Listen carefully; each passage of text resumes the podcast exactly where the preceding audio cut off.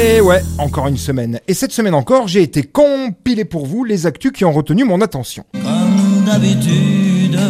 Bah oui, c'est un peu le principe de ce rendez-vous. hein. Et bien qu'on nous l'ait dit, nous vivons la fin de ce qui pouvait apparaître comme une abondance. ce n'est certainement pas la fin de l'abondance d'infos. Alors ça, de ce côté-là, on croule, on se noie sous l'actualité.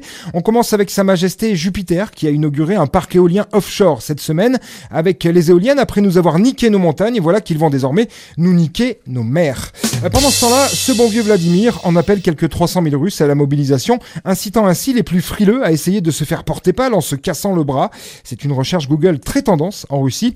Euh, D'autres choisissent l'exode et l'armée russe recrute même au sein des prisons pour grossir son infanterie en promettant aux engagés la liberté à l'issue du conflit. Autant vous dire que si ça se passait en France, on pourrait se retrouver avec Nordal Lelandais ou Guy Georges au front, libre ensuite en cas de survie. Ça se passe de commentaires. Il a l'air de rien comme ça, mais sous ses tatouages nazis, c'est une saloperie. Déjà 7000 prisonniers russes enrôlés ainsi pour partir au combat. D'ailleurs, peut-être que le tueur en série qui sévit actuellement en Meurthe-et-Moselle et qui décapite et qui démembre allègrement ses victimes est un russe déserteur d'un de ses bataillons de la honte. Qui sait? Toujours est-il qu'en ce moment, si on veut mourir, on a l'embarras du choix. hein. Entre les grands classiques de la collection cancer, tabagisme, alcoolisme, malbouffe, on trouve aussi la mort par attaque nucléaire de la Russie, la huitième vague de Covid, même si ce n'est pas très original, ce tueur en série de Meurthe-et-Moselle donc, écoutez le dernier disque d'Amir, ou encore le choix délibéré de l'euthanasie, puisque le débat en France est à nouveau ouvert. Un choix de l'euthanasie qu'aurait sans doute aimé faire ce Rorcal près de Douarnenez dans le Finistère.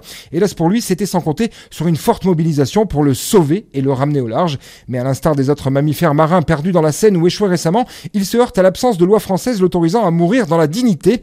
Mais tout de même avis qu'il va se rééchouer très bientôt en criant C'est assez.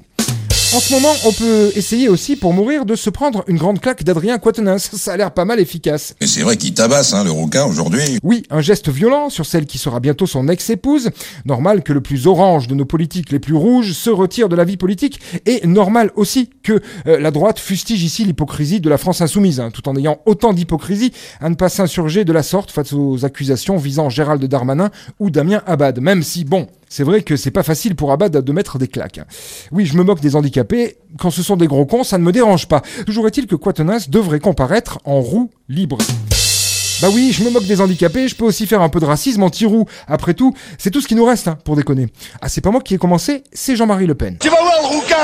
Non, ne vous inquiétez pas, je ne vais pas lancer une fatwa contre les roux, je m'intéresse par contre, et en parlant de fatwa, de très près à ce qui se passe en Iran suite à la mort plus que suspecte de Massa Amini, qui a eu le malheur de laisser dépasser une mèche de cheveux de son hijab et qui l'a payé de sa vie. Un mouvement plein d'espoir est en train de naître en Iran, on est à un cheveu de la révolution. Promis, s'il reste quelques femmes vivantes en Iran d'ici la semaine prochaine, nous en reparlerons. Et les femmes ont tendance à ne pas mettre de sous-vêtements quand elles préparent le manger. Bon, je vous laisse. Je vais comparer les morts dans les manifs en Iran et en Russie, sans rien dire, hein, comme un bon petit conte français inutile, histoire de vous abreuver de chiffres qui vous feront voter très à droite dès la semaine prochaine. Bonne bourre, mes petits cons, plisse du réchauffement climatique avec vos grosses bagnoles et vos petits zizi. Oh, ça va, c'est bon. Ce jour-là, il y avait une panne d'eau chaude dans les douches, ok? C'est ça, marrez-vous, c'est ça, marrez-vous, les filles Greg, tu sais, t'es pas le seul à avoir ça. Oh, tu veux dire que Bobby aussi a une petite bite, c'est ça? C'était la semaine de Vinceau. Il n'a encore pas fait grand-chose. Hein.